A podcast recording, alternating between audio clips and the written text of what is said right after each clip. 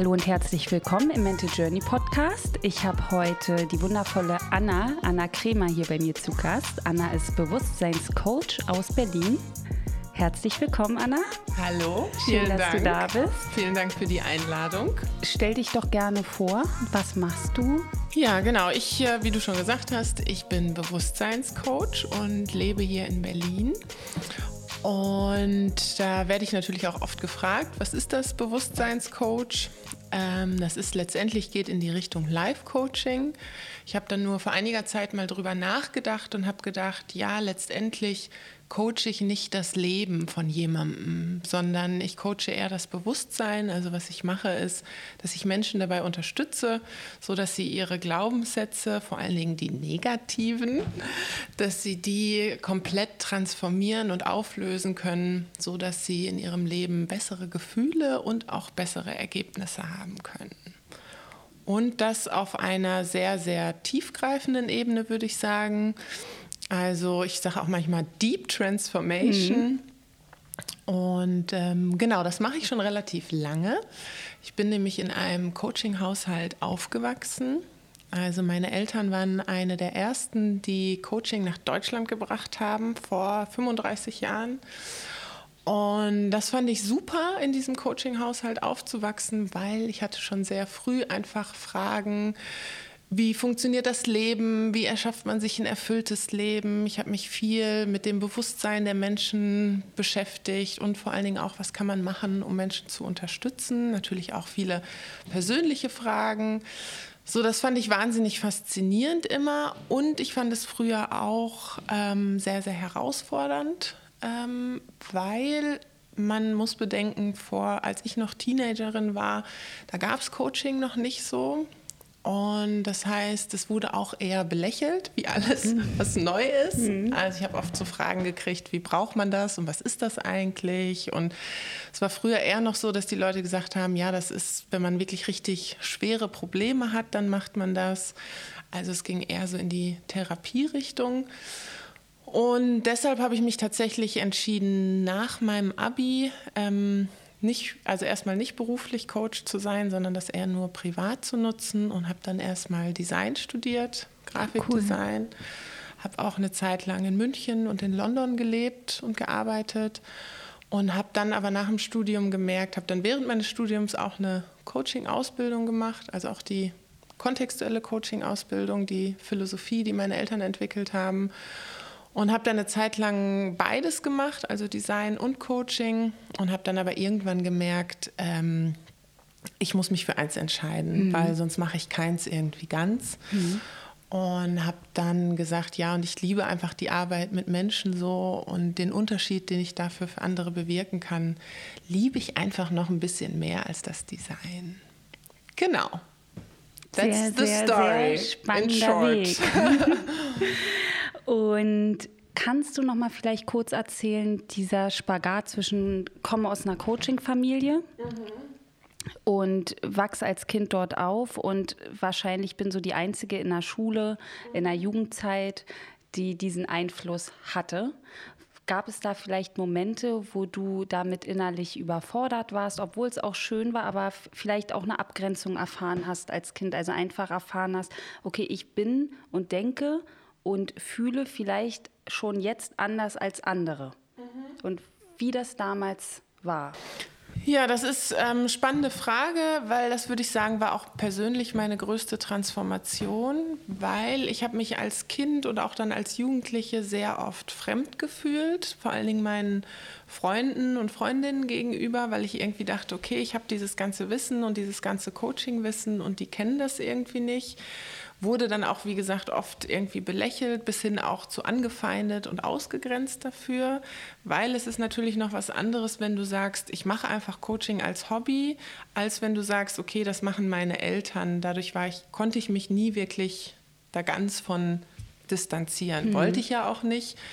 Ähm, genau, und das hat dazu geführt, dass ich mich tatsächlich als Kind und als Jugendliche sehr oft isoliert gefühlt habe, so von meiner Umwelt aber habe dann im, während des Studiums, würde ich sagen, irgendwann verstanden, dass ich mir diese Isolation auch selber erschaffe. Und das finde ich richtig, äh, richtig spannender Punkt, denn wir sind ja, also wenn wir jetzt zum Bewusstsein kommen und auch Isolation, finde ich manchmal in dieser Welt, in der wir uns bewegen, ne, in der Welt von Coaches, von Spiritualität, von ähm, ja, Healing, der Healing-Welt, in der bewussten Welt, ähm, fühlt es sich für mich auch manchmal an, als ob es ein bisschen eine isolierte Welt ist. Mhm. Ja, als ob wir zwar Kontakt alle untereinander haben und viele Gleichgesinnte auch da sind, aber wenn ich jetzt zum Beispiel hier rausgehe, dann ist es ja anders. Ne, dann nehme ich das alles in meinem Inneren mit und es ist bei mir, aber es ist ja trotzdem noch mal eine kleine Welt, mhm. ne, die immer größer wird, finde ich, und bin auch ja, habe den Eindruck, es öffnen sich viel, viel mehr Menschen und wollen ins Bewusstsein kommen. Mhm. Vielleicht können wir erstmal auch darüber sprechen, was ist überhaupt Bewusstsein? Mhm. Und wie fangen wir an, dahin zu kommen ins Bewusstsein, auch wenn wir denken, wir sind im Bewusstsein? Mhm. aber sind es eigentlich nicht, ja. Aber du weißt, was ich meine mit ähm, der Iso also dass das, was wir machen, ob das auch so ein bisschen wie in so einer Bubble ist, so isoliert von dem Eigentlichen. Ja, das finde ich ganz interessant, dass du das sagst, weil das, wie gesagt, ging mir früher auch so, bis ich dann verstanden habe, dass wir, ähm, also dass, ob wir uns isoliert fühlen oder nicht, das hängt tatsächlich an dir selber und auch an deinem Bewusstsein weil du kannst auch mit jemandem, der total andere Vorstellungen oder andere Werte hat, sogar auch nahe sein. Denn es liegt nicht daran, würde ich sagen, dass der andere anders ist, sondern dass du die Andersartigkeit als negativ bewertest. Mhm. Und was dann oft, und da schließe ich mich nicht aus, was wir, glaube ich, alle sehr schnell mit anfangen, ist, dass wir das, wie wir leben und unsere Werte irgendwie als besser sehen.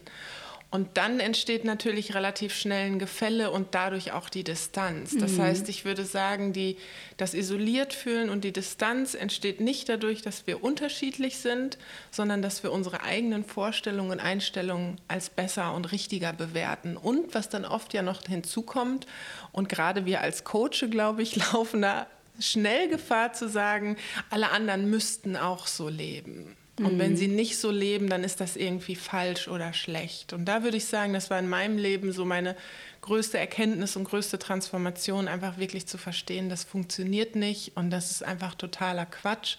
Und ich würde sagen, heutzutage bin ich mit Menschen, habe ich sehr, sehr enge Freunde, die überhaupt nichts mit Coaching machen. Das ist bei mir auch. Ja. Und einfach, ich finde, von, da geht es auch um Akzeptanz. Ja. Ne? Also ich glaube, wenn wir von, wenn wir uns da distanzieren, dann könnte ja die, die andere, die gegenteilige Form sein Akzeptanz. Genau. Ja, weil Distanz führt ja dann zur Isolierung. Und bei mir ist es so zum Beispiel, ich habe ganz, ganz, ganz früh angefangen, kein Fleisch zu essen als Kind, durch mhm. den Einfluss meiner Eltern auch. Aber es war halt immer freiwillig. Ne? Ich hätte es auch essen können. Mhm. Aber ich habe immer akzeptiert, dass das sehr, sehr viel Menschen um mich herum machen. Und ja. habe auch immer zu mir selber gesagt, ich, ich akzeptiere das. Also ich drücke jetzt keinem hier meine Meinung auf und sage, lass das mal, sondern ich lasse den Menschen so, wie er ist. Und wenn er das nicht mehr essen möchte und Fragen hat, dann wäre ich da mhm. und würde unterstützen, zum Beispiel. Ja, ja genauso wie ähm, jemand ist tief in seinem Schmerz oder in einer schmerzvollen Beziehung und spürt das vielleicht manchmal dass das nicht mehr gut für ihn ist, aber möchte halt nicht raus. Ja. Und ich glaube, was ganz wichtig ist, was du auch meintest, dass wir sagen, ob wir jetzt in dem Bereich arbeiten oder auch nicht, dass wir halt nicht dafür da sind, um den Menschen zu zwingen, sich Exakt. zu verändern, ja. sondern auch als Nicht-Coach oder Nicht-Therapeut ja. dürfen wir dann auch einfach, finde ich, anerkennen und akzeptieren, dass der Mensch im Moment vielleicht nicht anders handeln kann.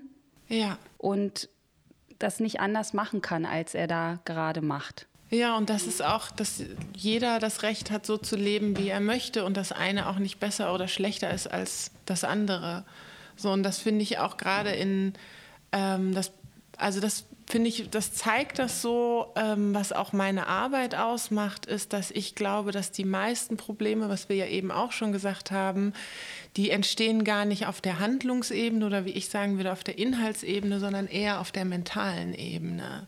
So, das heißt, es ist ne, egal, ob der andere irgendwie anders ist als du, also es ist nicht egal, aber das Problem ist eher, was wir darüber denken. Mhm. Und genau wie du gesagt hast, dass es darum geht, die Andersartigkeit zu akzeptieren oder was ich manchmal sage, man kann es sogar irgendwann, wenn man Lust hat, auch noch steigern und die Andersartigkeit sogar willkommen heißen als Bereicherung. Mhm. So, selbst das wenn man es nicht versteht. Ja, ja, ich glaube, das ist für viele ganz schwer, weil damit ja durch die Kindheit ist das ja alles auch mit Prägung verbunden, mhm. die halt vorgeben, ne, ah nee, wenn, also ich jetzt zum Beispiel als Frau mit Kindern von mehreren Papas mhm. habe ja auf jeden Fall, würde ich sagen, in der, im Großteil der Gesellschaft einen Stempel. Mhm. Ne, das ist eine Frau, die weiß ich nicht, macht da Kinder mit vielen Männern und ist nie verheiratet gewesen und ne, was ist denn das für eine Frau? Mhm. Kann ich mir vorstellen, dass es da so eine Bewertung gibt oder habe ich auch schon erfahren früher in meinem Leben auf jeden Fall. Und dass einfach wir oder viele es schwer haben, Menschen anzunehmen, wie sie sind, ohne zu bewerten, ohne zu verurteilen, ohne zu beschuldigen vielleicht auch, mhm. weil dahinter ja die ganzen Überzeugungen auch stecken, die wir als Exakt. Kind mitbekommen haben. Ja, ja, irgendwie diese Großfamilie hier mit zehn Kindern sind ist jetzt nur ein Beispiel, das sind dann Asoziale vielleicht. Mhm. Frau mit Kindern von vielen Männern macht man nicht, das ist auch alles nichts. Und also weißt du, einfach so dieses, ähm, ich glaube, dass wenn wir auch anders, andere Einflüsse von unseren Eltern, als Kind schon erfahren hätten, dass wir dann weniger bewerten würden und vielleicht auch schneller akzeptieren könnten oder annehmen, bis wir in das Bewusstsein kommen, in, unseren, in unsere Heilung und viele, viele Dinge anders sehen können. Mhm. Wie siehst du das? Ja, ist eine spannende Frage. Also ich habe da vor einiger Zeit auch mal drüber nachgedacht. Ich glaube, dass dieses Bewerten etwas ist, was wir gar nicht abstellen können. Also auch, ne, wie du gerade gesagt hast, natürlich gehen wir schnell mal hin und packen Leute in Schubladen aufgrund von Sozialisierung, nicht nur von den Eltern, sondern ja auch von unserer Gesellschaft, was man so mitkriegt. Aber ich glaube, das ist, wie gesagt, etwas, was man nicht abstellen kann und was man auch gar nicht abstellen muss, weil manchmal brauchst du es ja auch. Also in gewisser Form, um dich irgendwie zu orientieren, musst du manchmal ja auch bewerten. Du kannst nicht nicht wertend durch die Gegend laufen. Aber was ich wichtig finde oder was auf jeden Fall zu einem, glaube ich, glücklicheren Leben führt, ist, wenn man sich immer wieder dann darüber bewusst wird, ach, was ja. denke ich da eigentlich ja. gerade? Und dann ganz wichtig, immer sich wieder in Erinnerung zu rufen, das sind nur meine Gedanken und es ist nicht die Wahrheit. Das ist jetzt meine Bewertung, die kommt aus meiner Geschichte, was ich auch immer irgendwo mal geschlussfolgert habe und darüber wach zu werden. Und ich glaube, das ist, unsere Bewertungen passieren so schnell und wir sind da gar nicht bewusst drüber. Das, was du ja, ja. auch eben gesagt hast mit Bewusstheit, der wichtigste Schritt ist erstmal, sich darüber bewusst zu werden, weil, was du eben gesagt hast, wenn man andere in Schubladen packt, was wir ja schnell tun und dann auch ja schnell, sehr schnell entwertend sind, das ist nicht nur für den anderen blöd, es ist für einen selber auch blöd. Weil ich glaube, so entwertend, wie du mit anderen bist, so bist wertest du, du auch mit dir ja. selbst. Und dann ist es ja auch so, finde ich, beim Bewerten, es gibt ja auch ähm, Menschen, die sehr, sehr viel bewerten. Mhm. Ja, und das ist für mich vor allen Dingen, die das dann so auf Außenlautsprecher auch noch stellen, ja? Die dann ihre Bewertungen rumposaunen überall. Ähm, früher auch immer so, ein, oder früher ne, war ich auch in einer Mädelsgruppe, da wurde sich dann hingesetzt und wurde die ganze Zeit gelästert. Das mhm. Lästern war dann das Bewerten. Und es ist ja eigentlich, heute weiß ich, es ist nur auch ein Weg von sich sein. Also mhm. Menschen, die sehr viel bewerten, sehr viel woanders gucken, ne? Wie, was machen die, wie leben die, wie sieht der aus, Beispiel Beispiel, mhm. ist für mich immer ein Zeichen, dass da auch wenig Kontakt vielleicht zum eigenen Inneren ist. Mhm. Ja, also wie so ein Ich bin weg von mir und gehe dann woanders hin und werte dort. Ja, weil die Funktion, dass, ähm, wenn man andere entwertet, ist ja auch immer so ein bisschen, dass man sich dadurch selber aufwertet. Das heißt, du fühlst dich besser, weil du denkst, irgendwie, wenn ich den anderen entwerte, stehe ich ein bisschen drüber, habe bessere Gefühle. Ja, dann hast du vielleicht kurzzeitig bessere Gefühle. Und dann kommt der negative Selbstwert. Genau. Oder du machst es anders. Ähm, du bewertest nicht andere, damit du dich aus deinem Ego hervorhebst, sondern mhm. du bist vielleicht im negativen Selbstwert und gehst auch noch dahin, wo es anderen augenscheinlich besser geht mhm. und guckst da und das triggert ja dann eigentlich nur noch mehr den Exakt. negativen Selbstwert, weil wir gehen ja nicht, wenn wir uns mit uns nicht gut fühlen oder Neid. Ne? Wir gucken uns dann meistens Menschen an oder Lebensarten, wo genau der Neid noch mehr getriggert wird. Also ja. wir gehen, wenn wir, finde ich, im Mangel sind, auch eher zum Mangel hin. Dann gucken wir noch mehr auf Instagram, ja, und holen uns da die Neiddosis ab. Genau, damit wir uns dann noch leider schlechter und trauriger fühlen mit dem, was wir nicht haben. Ja. Ja, anstatt das zu shiften auf dem, was wir haben. Ne? Genau, also das das finde ich interessant, weil das würde ich sagen, ist auch eines der wichtigsten Dinge, die es zu transformieren oder weiterzuentwickeln gilt, ist wirklich, dass man diese negative Wertung über sich selber aufgibt. Weil da glaube ich, und das ist auch in der kontextuellen Philosophie eine Theorie, die wir vertreten, dass du als Kind eigentlich komplett frei geboren wirst, aber dann machst du irgendwelche Erfahrungen, daraus ziehst du Schlussfolgerungen, bildest negative Glaubenssätze, so und das einer davon, und da habe ich, glaube ich, noch nie jemanden getroffen, der das nicht hat, ist immer, dass du anfängst, irgendwann negativ auch über dich selbst zu denken. Also was wie, ich bin nicht ja. gut genug, nicht liebenswert. Und das ist etwas, wo ich sagen will, was am meisten dein Leben beeinflusst. Ja, weil auch die, also das, was du dann über dich denkst, ja auch bewahrheit, sich ja bewahrheitet. Exakt, das und, ist dann ein Teufelskreis. Genau, und du hast ja auch als Kind schon erfahren, es muss ja so sein, sonst würde mir nicht das und das angetan werden. Ja. ja. Also ich bin ja überzeugt, weißt du ja, dass alles aus der Kindheit kommt. Mhm. Es gibt vielleicht auch noch, ähm, kann man jetzt eine Mehrgenerationstrauma, was übertragen wird, ähm, Seelenanteile, die inkarnieren. Aber ähm, bei mir ist es auf jeden Fall so, dass ich überzeugt bin, dass alles, was wir als Kind erfahren, einen Einfluss auf uns natürlich im Erwachsenenalter hat und dass wir ein inneres Kind in uns tragen, was schwer verwundet ist, was vielleicht ein bisschen weniger verwundet ist. Aber ich bin schon überzeugt, dass jeder Mensch ein inneres Kind in sich trägt, was irgendwo auf jeden Fall eine Wunde hat. Mhm. Ja, und dass dieser Selbstwert und die negativen Überzeugungen, dass die in der Kindheit schon geprägt werden.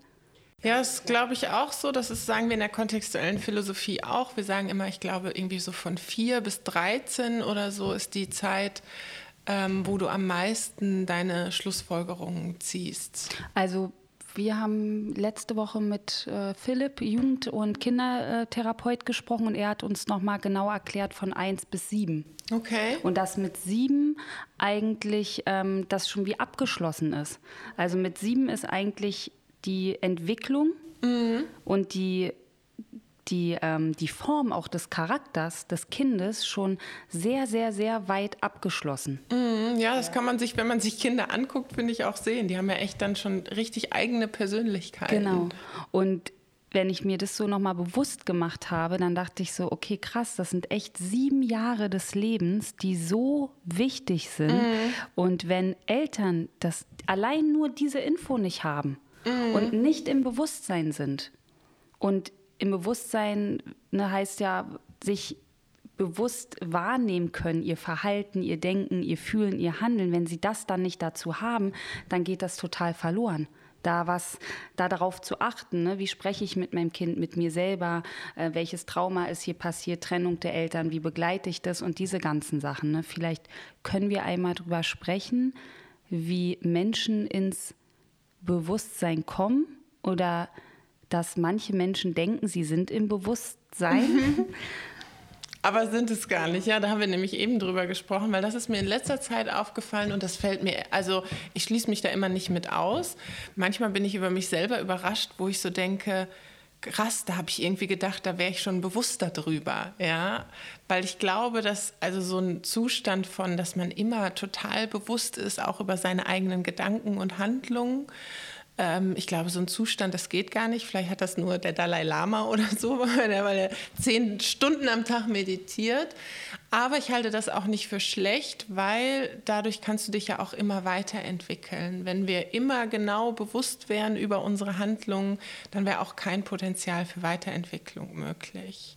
Und für mich bedeutet Bewusstheit, was ich eben schon gesagt habe, dass man sich immer auch wieder über seine eigenen Gedanken und Wahrheiten klar wird und sich selber auch einfach immer wieder in Frage stellt.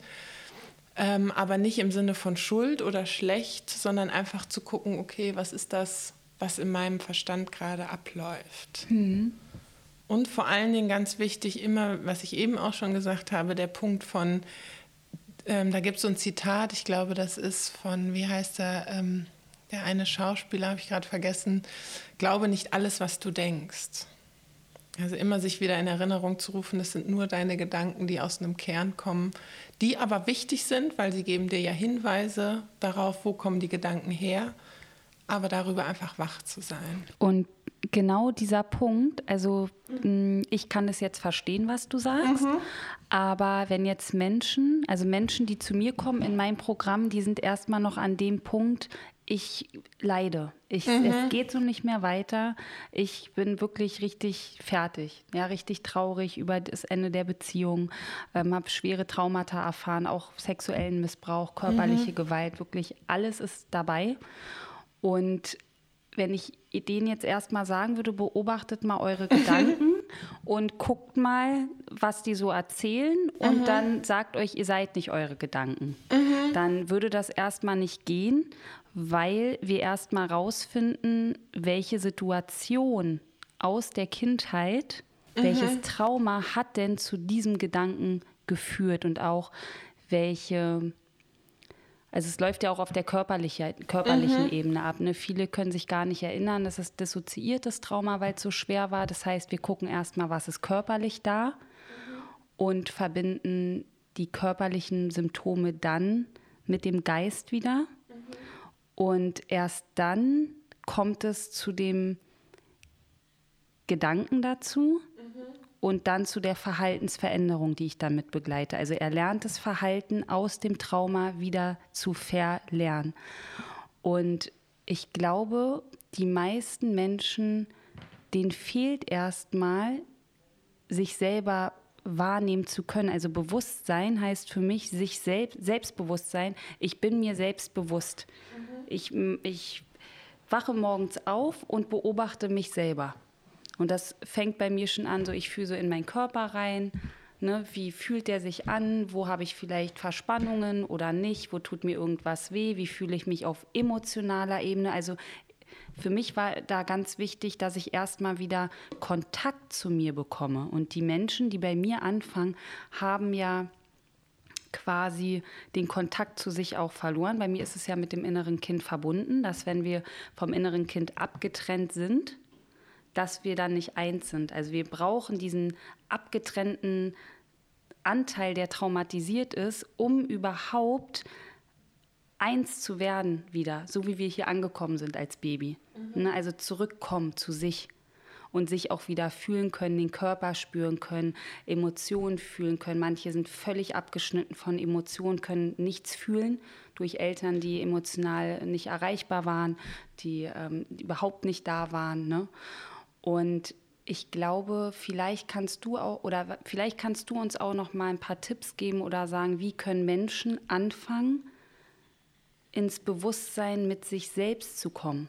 Mhm. Also wenn noch null, wenn erstmal nur Leid da ist, nur Schmerz, mhm. ja, und das innere Kind quasi, was ja für mich Trauma erfahren hat, mhm. ähm, das ist für mich nämlich gut, weil da wollten wir auch noch drüber sprechen. Ähm, das ist für mich auch, ich denke, ich bin im Bewusstsein und bin es aber gar nicht. Ja, also nehmen wir mal an, da ist eine Frau, die hat Kinder und denkt, sie ist in ihrem Bewusstsein und handelt aber total unbewusst und kann für die Kinder nicht da sein, emotional, weil sie nicht mit sich verbunden ist und weil ganz viel Trauma herrscht. Und diese Frau denkt aber, ja, ich bin in meinem Bewusstsein. Sie ist sich ja ihrer Handlungen bewusst, aber sie ist sich nicht bewusst, dass ihre Handlungen negativ für, ihr kind, für ihre Kinder sind. Mhm. Was sagst du da? Bei so einem so war, bei so einem Fall. Fall. bei so einem Fall, ja.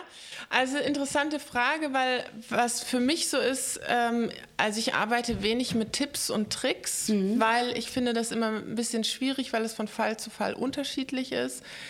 Was ich sagen würde, ähm, was du als allererstes brauchst, und das ist für alle immer das Wichtigste, ist eine Absicht. Also wenn du jetzt das Beispiel nimmst mit der Frau und den Kindern, dass sie erstmal eine Absicht hat oder entwickelt für sich und für ihre Kinder. Also wenn sie wirklich hingeht und sagt, okay, ich bin hier am Leiden und es ist alles irgendwie gerade blöd und scheiße, aber ich habe für mich ganz klar die Absicht, A, will ich glücklich sein, ich will irgendwie diese, ich will Heilung erfahren, ich will auch einfach ne, für meine Kinder da sein, das ist meine Vision.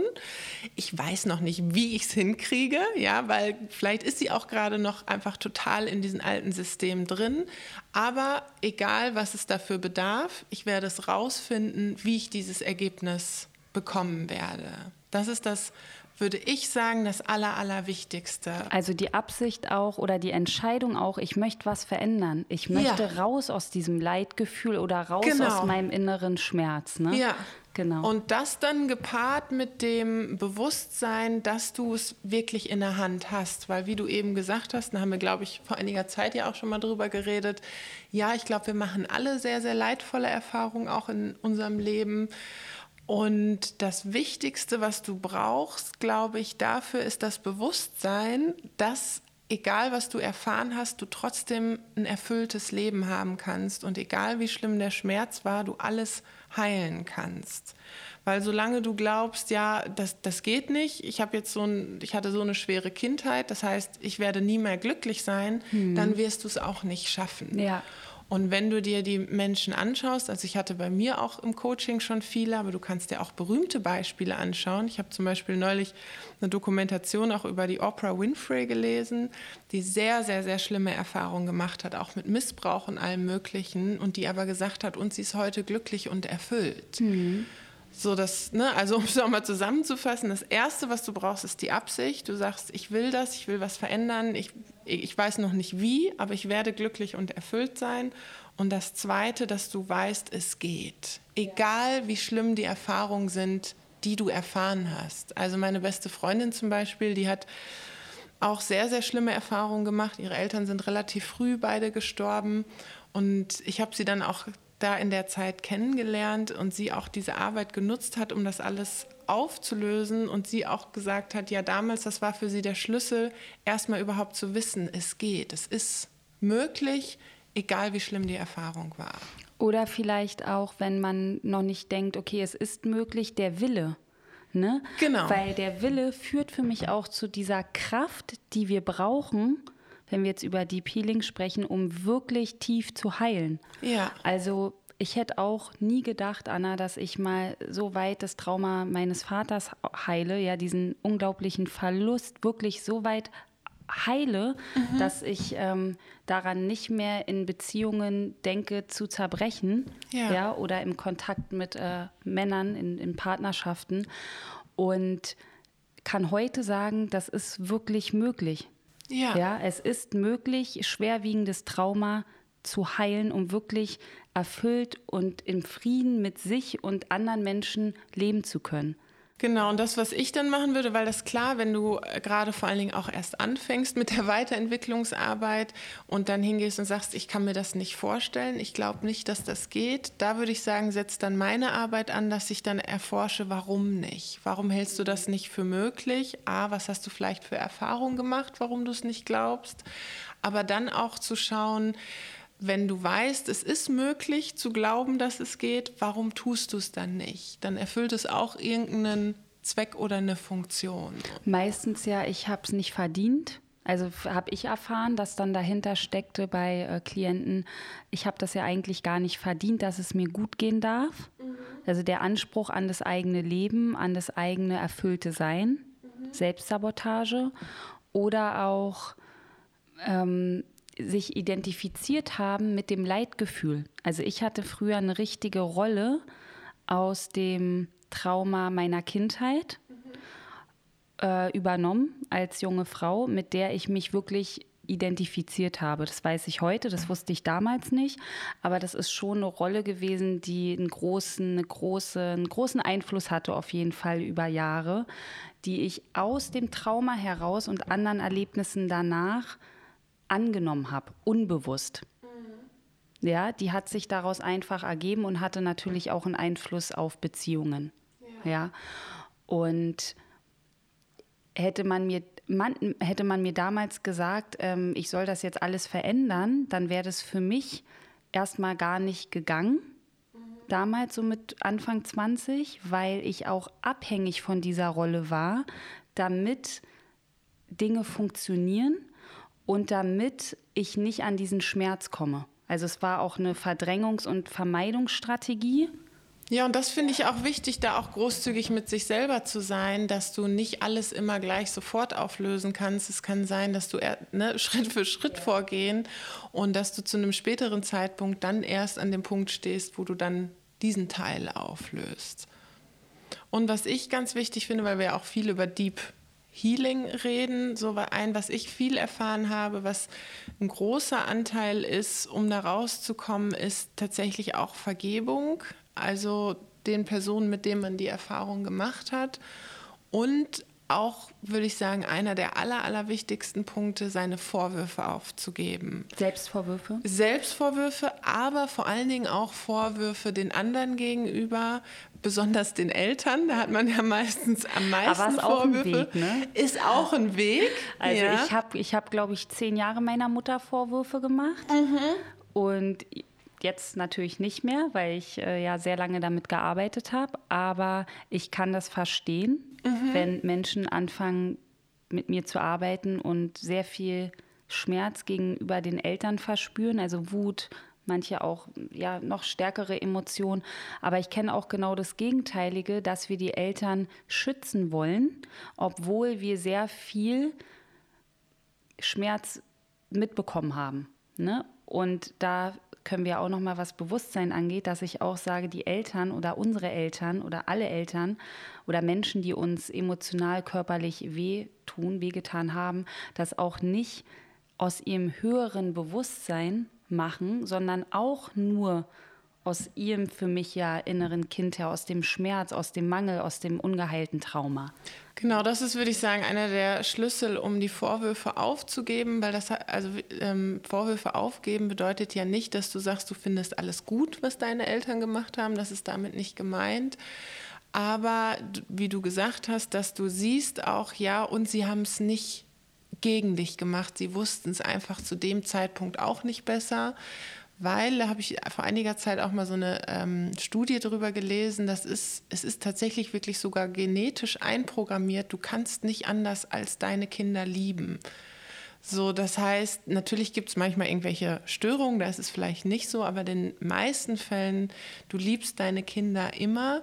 Das heißt, dein Handeln ist nicht unbedingt da heraus, weil du die nicht liebst, sondern wie du eben auch schon gesagt hast, die haben ja selber ihre Geschichten und handeln da heraus.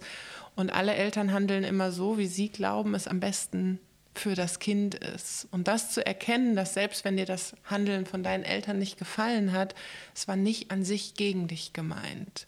Und das ist dann der hm. Punkt, wo es dir ja, leichter stimme ich dir zu, bei nicht allen, Han also nicht allen Handlungen.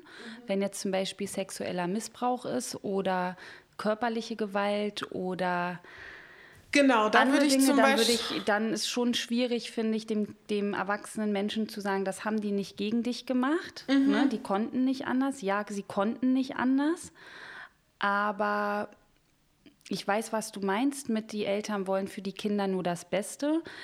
Ähm, in so einem Fall, in, die, in diesen schwerwiegenden Trauma, da ist es dann schwierig. Die, ne? Also ja, ich weiß Sex, aber, was du meinst. Und bei sexuellem Missbrauch, das würde ich auch eher in die Kategorie passen, da ist dann auch tatsächlich irgendwas fehlgeschaltet. Also das würde ich dann auch eher zu den Ausnahmefällen zählen.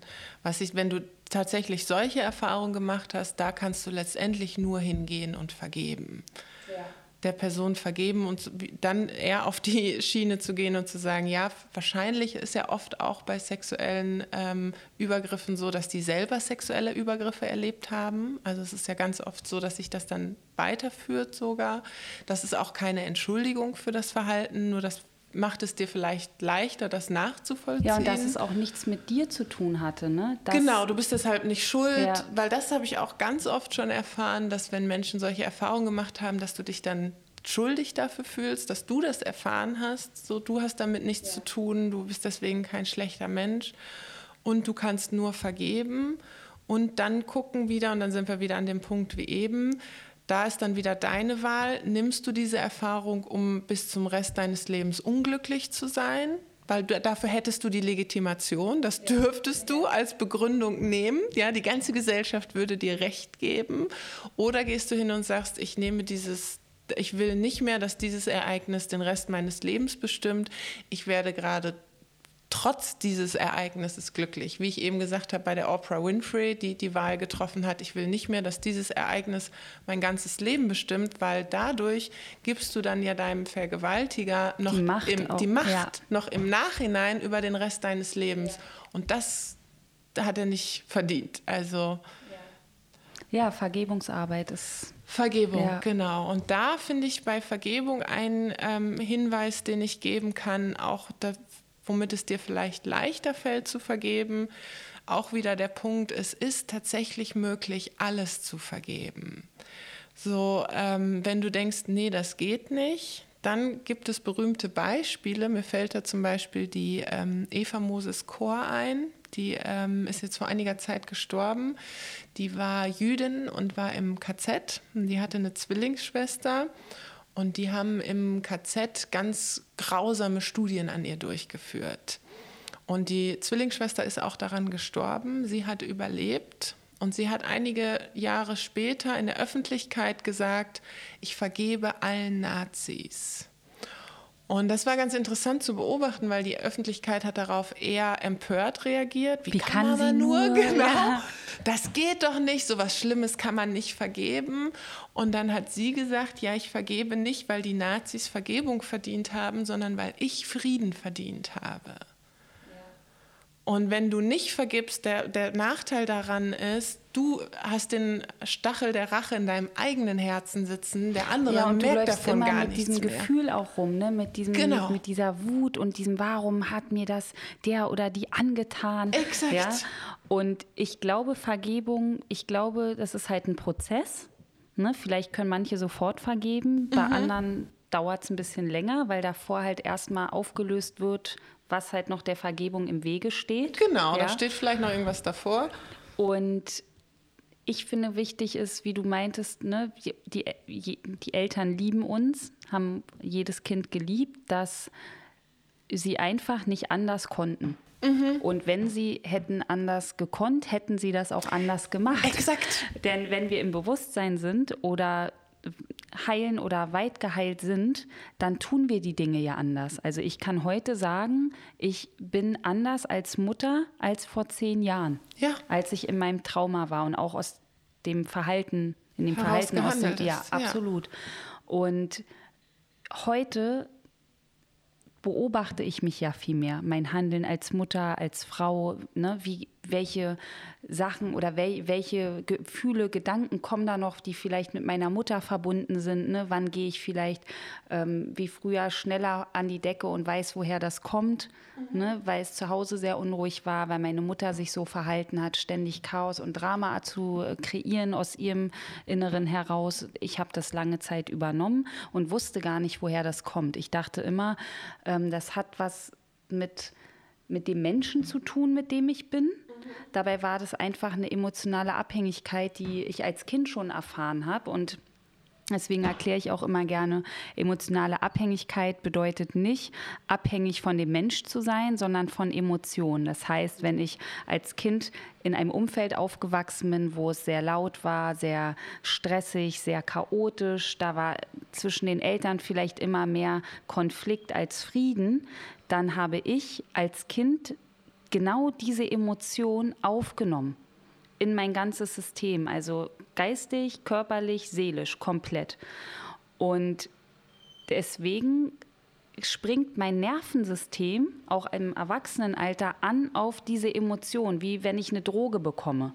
Und deswegen gibt es auch so viele Beziehungen, die on-off sind und die sehr dramatisch sind, die sehr ähm, ja, leidvoll sind, weil ganz viele Menschen abhängig sind von diesen, wir nennen das Hit-Emotionen, äh, im Therapeutenbereich, die, so, die das System halt hochfahren, weil das eine Konditionierung aus der Kindheit ist.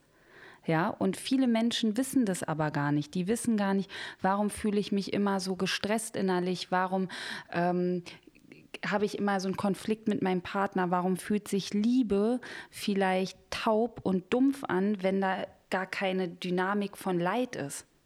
Ja, also dann wird ständig unbewusst Leid kreiert, Drama und so, ein, so eine On-Off-Dynamik entsteht dann, weil sich derjenige, der das als Kind erlebt hat und abhängig geworden ist, auch mit diesem Gefühl identifiziert. Mhm. Also er fühlt sich erst dann lebendig in seinem ganzen System, wenn er diese Emotion bekommt.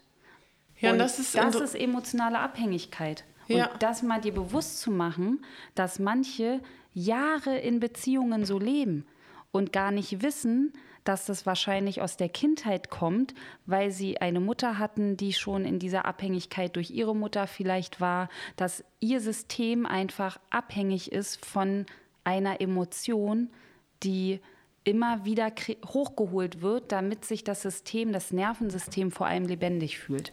Ja, und was das Interessante daran ist, ist, ähm, dass was wir in der kontextuellen Philosophie auch sagen, das passt gerade zu dem, dass du ähm, dadurch dein Bewusstsein merkt oder lernt, dadurch überlebt es.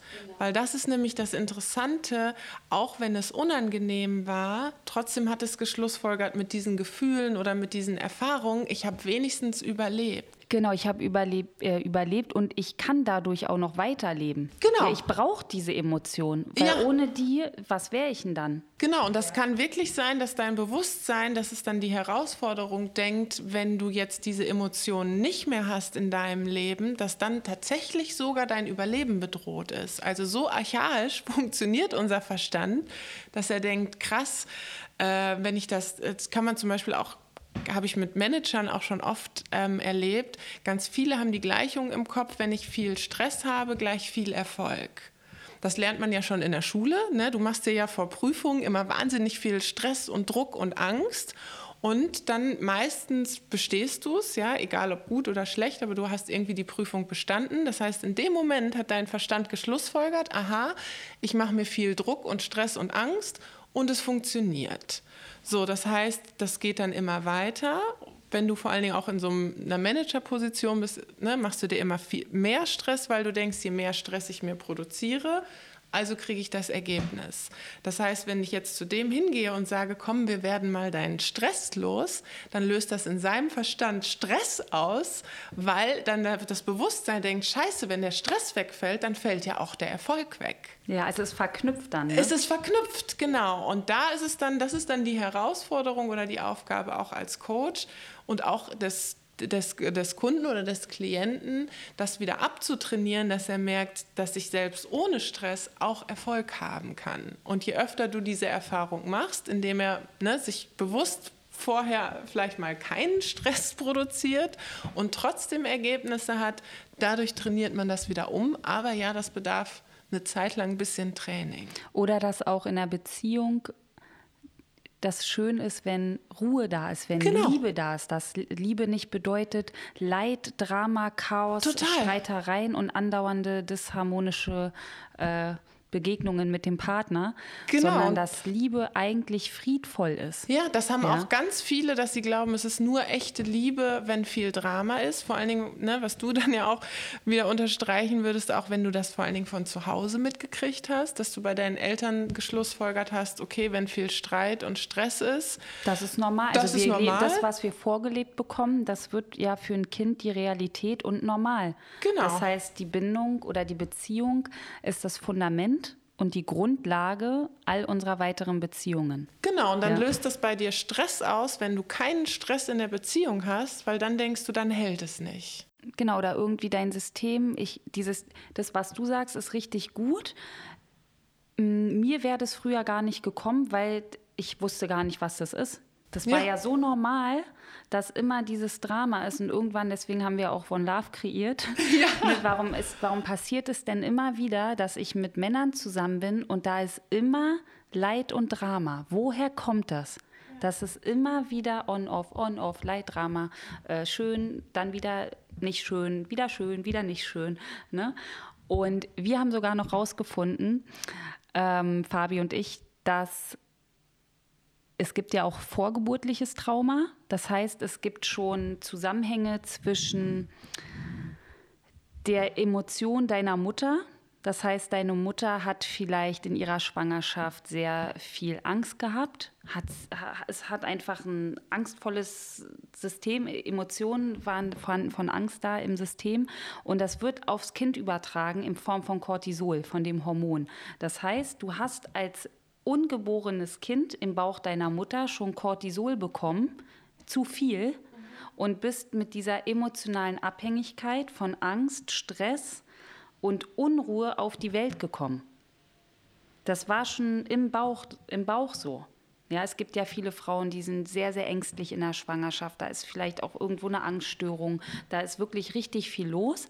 Und der Körper produziert dann ein Hormon, was für Stress und Angst verantwortlich ist. Und dieses Hormon geht mit in dein System als Baby und damit kommst du hier an. Das heißt, du bist schon vorgeburtlich emotional abhängig.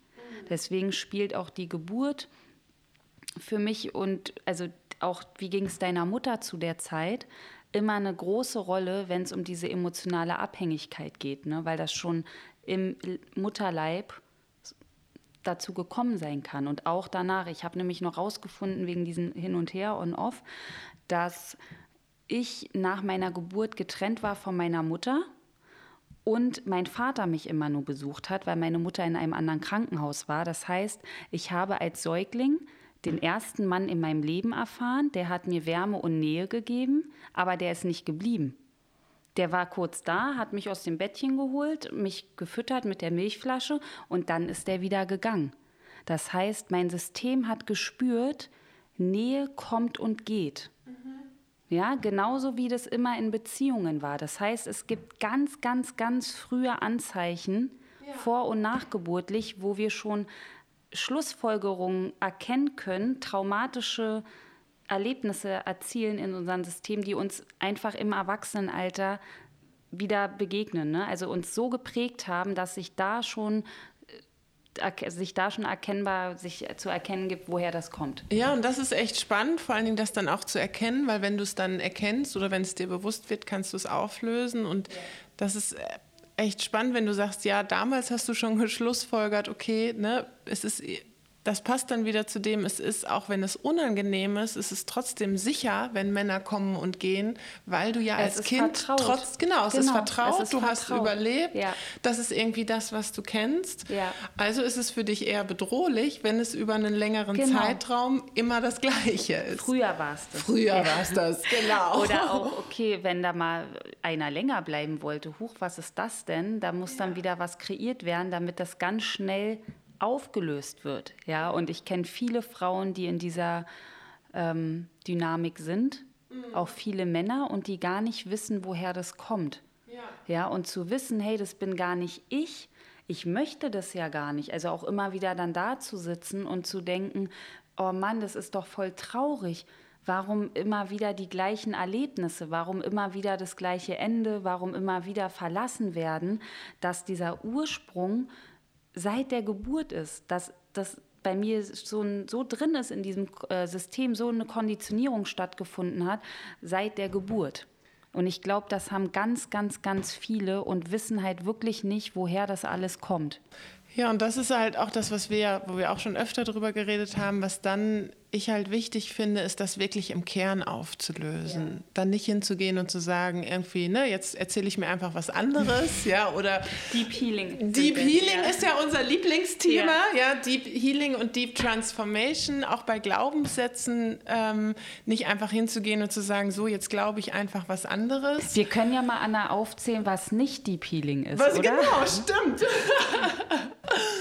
Also was ist nicht Deep Healing ist, auf jeden Fall würde ich sagen, ähm, sich, es gibt ja manchmal auch so Strategien, ähm, wenn du irgendwie denkst, du bist nicht gut genug oder so, stell dich zehnmal vor den Spiegel und sag dir die ganze Zeit, ich bin toll, ich bin super, ich bin klasse. Mhm. Ich finde, das kann sogar tatsächlich manchmal auch funktionieren. Das ist nicht, dass ich das da generell von abraten würde, vor allen Dingen, wenn du ne, gerade irgendwie, was ich kurz davor stehst, auf eine Bühne zu gehen oder so und du willst dich einfach mal kurz boostern.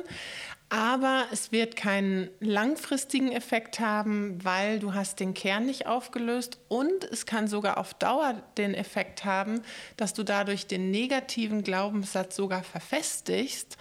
Denn du musst dir ja nur sagen, ich bin total toll und klasse, wenn du eigentlich denkst, du bist es nicht.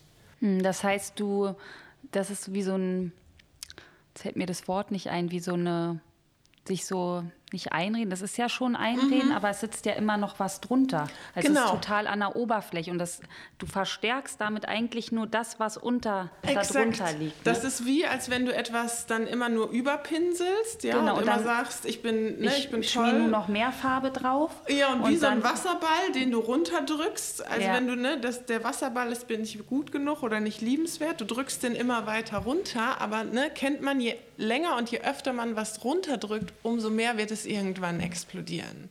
Und je mehr Kraft musst du ja auch aufwenden, und um diesen kämpfen, Ball kämpfen, um den genau. unten zu halten. Exakt. Und, und vielleicht spürst du dann kurz wieder so, oh nee, ich denke jetzt doch eigentlich negativ von mir, aber ich ja. muss mir ja jetzt wieder sagen, ich bin toll, ich bin wundervoll und wunderschön. Und ja. ja. Und das kostet ja, wie du gesagt hast, wahnsinnig Kraft. viel Kraft. Irgendwann hast du sie nicht mehr. Und das Energie heißt, auch. Genau, das ja. heißt, worum es geht, ist wirklich den Wasserball sich mal hochzuholen, anzuschauen und den dann aufzustechen, aufzulösen oder was auch immer, sodass er tatsächlich komplett weg ist. Und ich finde, für mich ist auch nicht Deep Healing, ähm, ich medit also Meditation ist ein super wertvolles Tool. Ich kann es jedem empfehlen. Ich liebe es auch selber, aber es heilt für mich kein Trauma. Ja. Das Trauma, von dem wir jetzt sprechen. Ähm, es ist eine Methode für mich, um Zugang zu sich selbst zu bekommen, Gedanken zu beobachten, also sich auch mehr geistig zu beobachten, ruhiger zu werden, entspannter zu werden, mehr zu sich zu kommen. Aber es ist nicht so, dass ich sage oder sagen würde, wenn Trauma wirkt, okay, wir setzen uns jetzt hin auf ein Meditationskissen, schließen die Augen, streuen vielleicht ähm, ein Elixier auf die Wunde. noch ein bisschen Räucherstäbchen anmachen. Und dann ist das Ganze erledigt und das machen wir täglich und lesen noch drei Bücher. Ja. Ja, das geht mir auch so, dass ich, also ich liebe auch Meditation, ich meditiere auch selber viel. So, für mich ist es tatsächlich aber eher so, dass Meditation bei mir nicht dazu führt, dass ich weniger denke, sondern eher mehr. Ja, ich finde das eher inspirierend.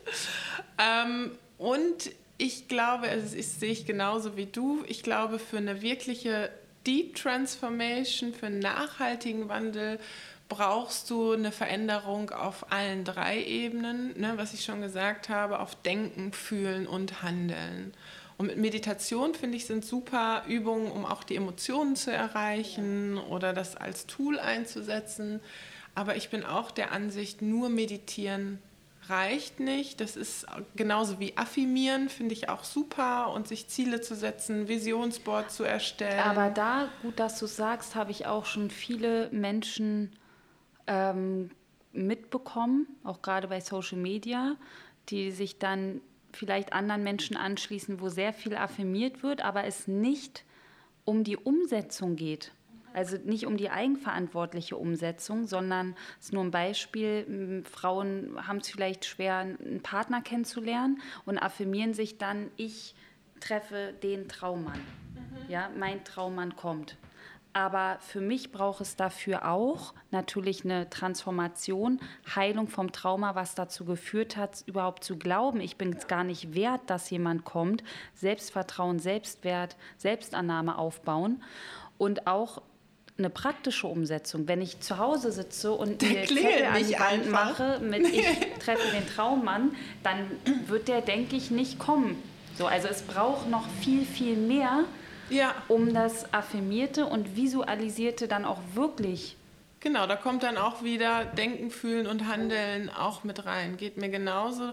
Und da bin ich manchmal auch sogar ähnlich wie beim Positiv reden oder sich die, äh, die Glaubenssätze positiv reden, glaube ich, da manchmal sogar auch das Affirmieren auch sogar schädlich sein kann, wenn du es aus diesem Bewusstsein heraus machst von, ich muss mich einfach nur aufs Sofa setzen, stell mir das vor, stundenlang wieder irgendwie einfach zu mir kommt, weil der wird dann nicht kommen. Das habe ich noch nie erlebt, dass der dann nee. einfach an der Tür klingelt und sagt. Vielleicht, sagt. Aber vielleicht hat das jemand schon vielleicht erlebt. Hat das jemand schon ja. erlebt, kann sein. Gibt es bestimmt auch, aber es passiert, die Wahrscheinlichkeit ist jetzt nicht so wahnsinnig hoch.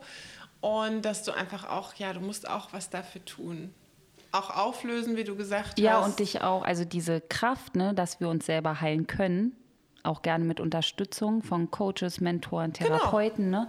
aber das wirklich auch durch diese Phasen zu gehen, wo Schmerz wiedererlebt wird von Retraumatisierung, von ähm, wirklich nochmal, wirklich auch Angst, sich der Angst zu stellen, nochmal Schmerz aus der Vergangenheit, aus der Kindheit zu erfahren auch mit dem Schmerz nochmal eins zu werden, um zu heilen.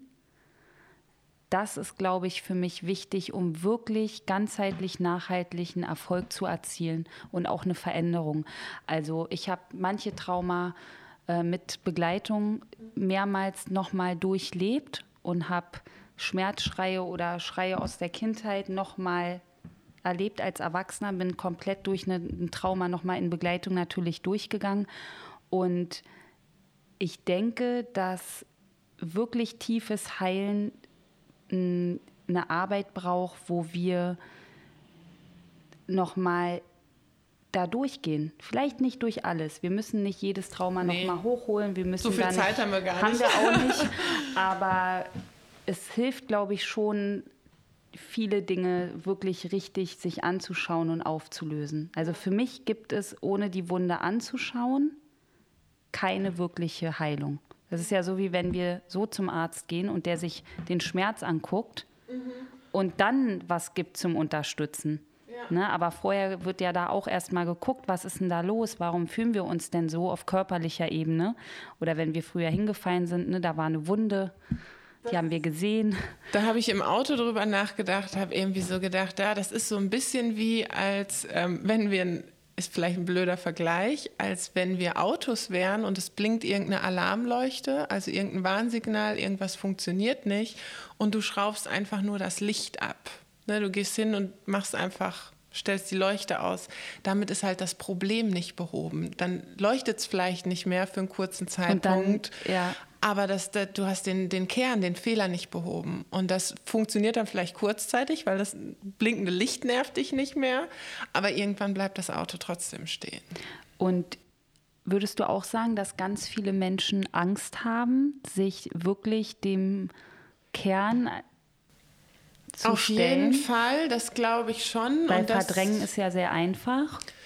Genau, und was ich da wichtig finde ähm, oder was ich hilfreich finde, ist vor allen Dingen auch hinzugehen, was ganz oft damit ja belastet ist, ist A, dass man einmal Angst hat, einfach, dass diese Emotionen nochmal hochkommen, da sich immer in Erinnerung zu rufen, du bist wahnsinnig machtvoll, egal welche Emotionen hochkommen, du wirst es meistern. Vor allen Dingen, wenn du glaubst, dass du es nicht meistern kannst, dann hol dir Unterstützung. Ne? Du begleitest ja auch viele Leute dabei, du musst da ja nicht alleine durch, dann hol dir einfach Hilfe.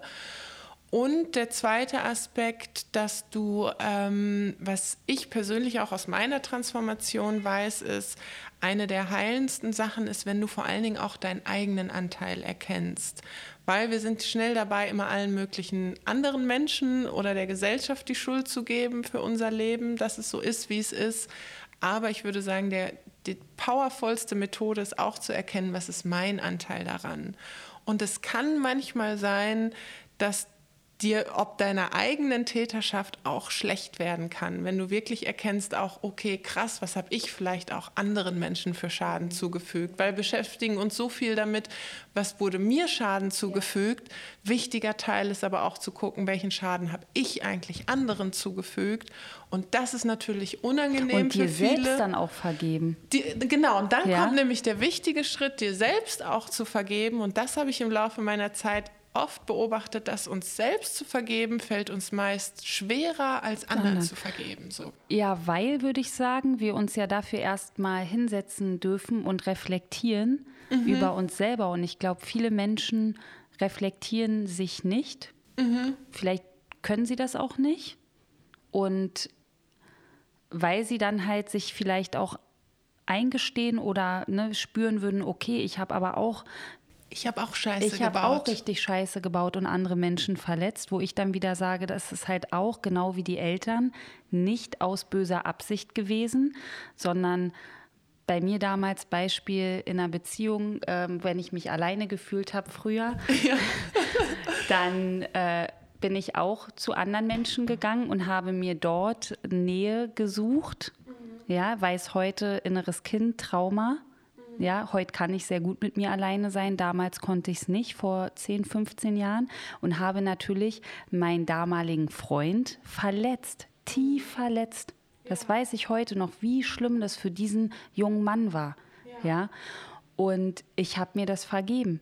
Ich habe mir selber das vergeben, dass ich ihm das damals angetan habe und dass ich nicht anders konnte und heute weiß, warum ich so gehandelt habe, weil ich so traurig war innerlich und das gar nicht ausgehalten habe, ohne ihn zu, also nur mit mir zu sein ja, und da was gesucht habe woanders, was ich mir selber gar nicht geben konnte und sowieso als Kind zu wenig hatte, dass ich aus diesem Trauma heraus wirklich auch Menschen tief verletzt habe. Ja. ja. Und das ist, ähm, was ich immer dann empfehle, also weil das ist natürlich erstmal schwer, das anzuerkennen, wenn man sagt auch, okay, krass, da habe ich auch andere verletzt, weil man sich dann oft schuldig und schlecht fühlt. Aber es ist glaube ich, eines der größten Heilungen, weil dann bekommst du auch wieder in deine Macht und in deine Kraft, dann bist du nicht mehr nur Opfer. Ja, und du kannst auch bei anderen erkennen, ne, die die gleiche Handlungsweise jetzt haben, so, ey, Moment mal, der macht das nicht, weil der mich nicht lieb hat, sondern ich weiß, warum der das jetzt macht, äh, weil der sich wahrscheinlich genauso fühlt wie ich damals. Genau, du steigerst ja, auch deine Empathie. Nicht anders. Genau, du wirst total empathievoll und denkst dir, okay, Mensch, da, da gibt es ganz viel Mitgefühl, mhm. weil der Mensch möchte eigentlich natürlich von seiner Natur aus keinen anderen verletzen. Ja. Ja. Also du verstehst, finde ich, so ging es mir auch total den anderen, weil du eins mit ihm geworden bist. Ja. Und damit kannst du dir dann auch leichter vergeben. Und was ich auch immer empfehle, wenn Menschen es schwerfällt, sich selber zu vergeben, was mir persönlich auch immer hilft, ist zu unterscheiden zwischen dem, wer du als Mensch bist und deinem Verhalten. Weil ja, wir verhalten uns alle auch wie Arschlöcher und du wirst dich auch, egal wie viel Coaching du machst, auch immer noch auch mal wie ein Arsch verhalten. Das kriegst du aus dem Leben nicht raus. Das geht so schnell. Aber das heißt, deshalb bist du kein schlechter Mensch. Ne, weil, wie du eben gesagt hast, du hast halt auch deine Themen und was auch immer dahinter steckt. Dein Verhalten ist dann vielleicht blöd, aber du bist deswegen kein schlechter Mensch. Ja. Also dazwischen zu unterscheiden, wer du bist als Mensch, dein Selbst, dein Sein, deine Seele und dein Verhalten. Nur das Problem ist, was ich auch oft sage, wenn du dir nicht vergibst, dann tust du dir und den anderen letztendlich keinen gefallen, weil dann wirst du dich immer schlecht und schuldig fühlen. Und wenn du dich schlecht und schuldig fühlst, wirst du eher mehr Scheiße bauen. Weil Menschen mit so einem Mindset, das führt ja nicht dazu, dass du schöne Dinge tust, sondern eher die gleichen, sondern eher die gleichen ja, Sachen. noch schlimmere vielleicht. Ja. ja. Also wenn es dir ne, auch von den Hörern jetzt, wenn du merkst, ach, es fällt dir bei manchen Dingen noch schwer, dir selbst zu vergeben, du tust dir und den anderen einen größeren Gefallen, wenn du dir vergibst. Ja, und wenn du auch weißt, warum, also du, ich finde, es fällt leicht, dir zu vergeben, wenn du weißt, warum du damals so gehandelt hast, ja. woher das kam und dass du dafür ja keine Schuld trägst. Ja, und wir sind ja. einfach alle auch nur Menschen. Ja. ja. es ist menschlich und ganz, ganz wichtig, weil das erlebe ich auch oft, dass viele sagen, so ja, wenn sie ganz viel Coaching machen und super bewusst sind, dann sind sie irgendwie machen nur noch gute Dinge. Sowas gibt es nicht. Egal wie, auch der Dalai Lama, auch Mutter Teresa hat auch am Ende ihres Lebens auch noch mal blöde Sachen gemacht. Das wirst du aus dem Leben nicht rauskriegen. Dass wir sind einfach nur Menschen. Dann müsstest du irgendwie, keine Ahnung, ein Engel sein oder so. Das ist einfach, damit finde ich, mir persönlich macht es das leichter, weil dann ist dieser Anspruch, immer gut zu sein, immer bewusst zu sein, der ist viel zu hoch. ja, und hin. ich finde, wir können dann auch abends sagen, äh, aus unserem Bewusstsein heraus, okay, was habe ich vielleicht heute gemacht, was ich nicht so cool fand an ja. mir, das vergebe ich mir jetzt und genau. probiere das dann morgen anders. Ja, ja, als Beispiel. Also dieses auch nicht so kritisch, nicht so, ne, dies, ne, klar mit Bewusstsein mit und so, aber ja. wie du meintest, ne, ich bin auch nur Mensch, du bist nur ein Mensch. Ne? Wir alle haben große, kleine Dinge gemacht im Leben, die nicht so cool waren, aber auch ganz viele, die wunderbar sind. Und ich finde das super als Schluss. Oder? Oder? Das habe ich auch gerade gedacht, hatte den gleichen Gedanken. Das ist doch ein wunderschöner Schluss. Wir sind alle, alle Menschen. Und alles darf sein. Und was nicht so gut war, dürfen wir uns vergeben. Ja. Dir und anderen vergeben. Genau. Schön. Ja, danke, Anna. Danke dir. Sehr schön. ja, ihr Lieben, das war die Podcast-Folge mit Anna Kremer. Anna, danke für dieses wunderbare, inspirierende Gespräch. Ihr Lieben, wenn ihr mehr über Anna erfahren wollt, dann schaut gern bei Instagram vorbei. Sie hat dort ihre Seite Anna Kremer, Bewusstseinscoach. Sie hat ihren Podcast The Power of Peace, den werden wir hier auch in den Show Notes verlinken. Und wenn euch diese Folge gefallen hat, dann hinterlasst mir gerne eine Bewertung bei Apple Podcast, bei Spotify. Schreibt mir gerne bei Instagram eine Nachricht. Ihr findet auch die Links zu meiner Webseite hier in den Show Notes. Ich freue mich, wenn ihr auch am nächsten Montag wieder zuhört. Ich glaube, nächsten Montag gibt es eine Solo-Folge von mir. Und ich danke euch, dass ihr dabei wart.